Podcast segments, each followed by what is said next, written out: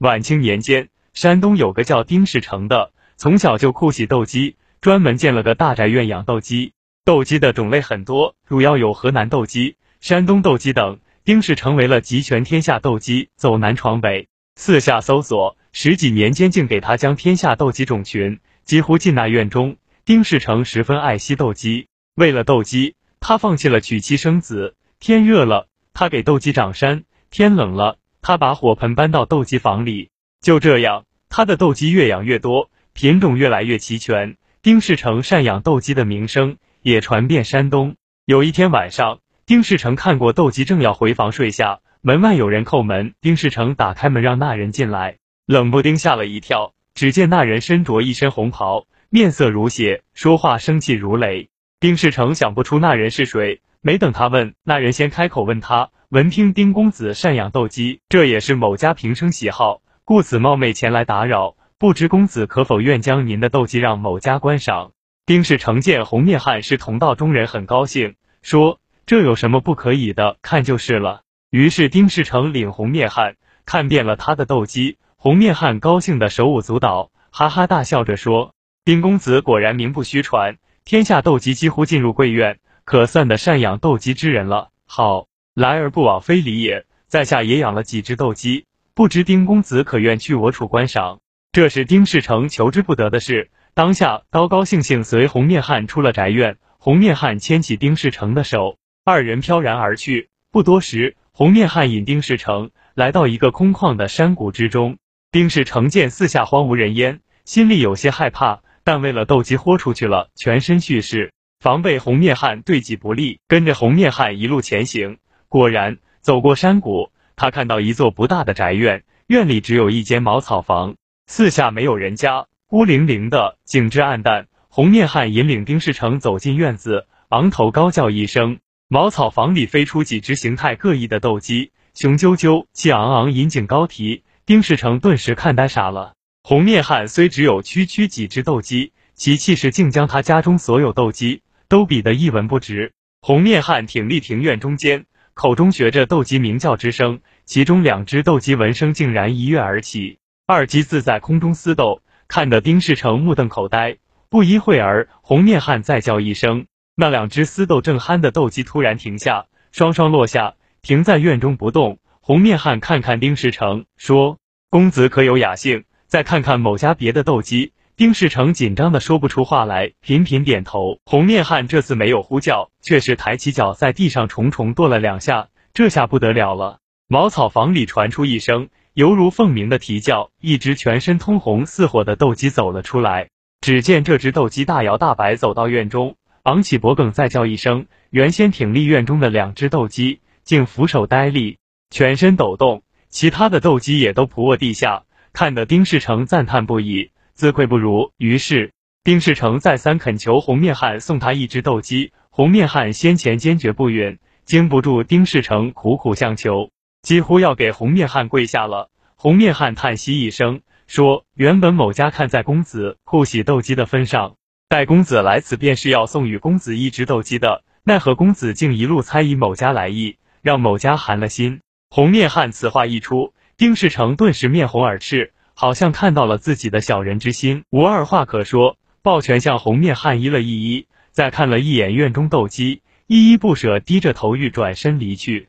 谁知没等丁世成脚步跨出，红面汉竟先行叫住了他，说：“也罢，若非公子如此喜爱斗鸡。”某家今日断不会将斗鸡送出的。丁世成闻听大喜，转身再向红面汉一躬到底，问：“不知兄台肯将哪只斗鸡送与小弟？”红面汉先将那些斗鸡赶回茅草屋，袖子抖抖，里面竟跳出一只鸽子般大的小斗鸡，对丁世成说：“公子若是不嫌弃，某家便将这只斗鸡送与你。”丁世成万没想到，经过这么多波折，红面汉竟送给他一只鸡雏，心中很不满意。面上自然流露出来。红面汉哼了一声，将那只小斗鸡换到手中，小心的托送到丁世成手中，说：“公子可再细细看来。”丁世成再细瞅瞅，见这只小斗鸡虽然不大，竟是成鸡，托在手中沉实如铁。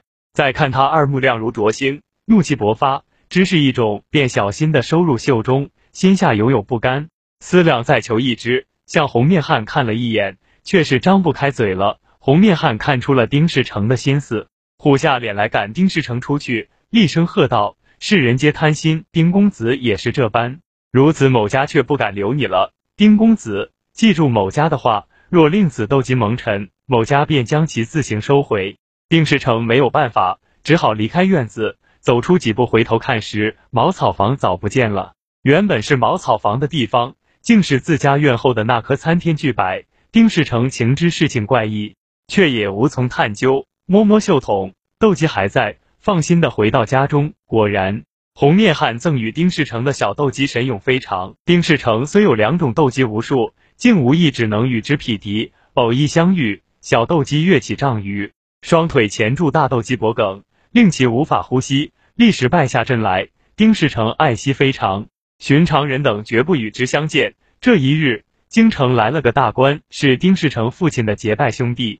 到此前来探望，却不知丁世成父亲已于几年前故去。大官与丁世成唏嘘一阵，问：“久闻贤侄善养斗鸡，不知可否让某一见？”丁世成抹不开情面，让大官到鸡舍走了一遭。大官看了丁世成的斗鸡，赞不绝口，夸到后来面露不甘之色，曰：“某看贤侄非小气之人，为何不悉数拿出让某观赏？”丁世成闻言面红至颈，之所以没将那只小斗鸡。拿出给大官看，实在是怕大官出口所求无法拒绝。但大官既开口问了，想必来之前已闻听小斗鸡的名号，故此方有此言。当下丁世成无法再瞒，只好从袖筒中取出小斗鸡让大官看。大官托在手中看了又看，果然不愿还回，眼巴巴看着丁世成不说话。丁世成自知其意，却碍于大官与父亲的关系，又不能硬性夺回。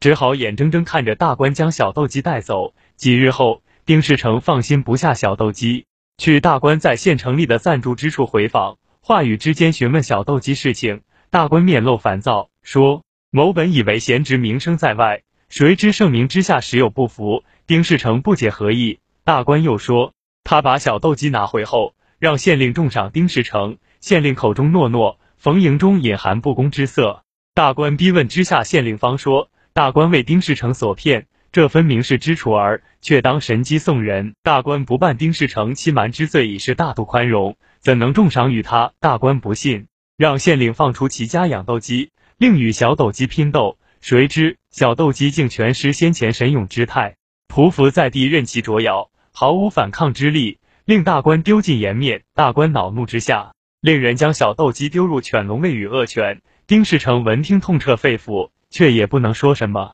思量寻回小斗鸡残骸回去好好安葬，却是遍寻不得，犬笼里连根鸡毛都找不到。无奈悻悻的回到家中。当夜，丁世成刚刚睡下，猛见红面汉出现在面前，指责他说：“某家只以为丁公子是爱斗鸡之人，却不知也是趋炎附势之辈。某家怎能任尔脏污某家的斗鸡？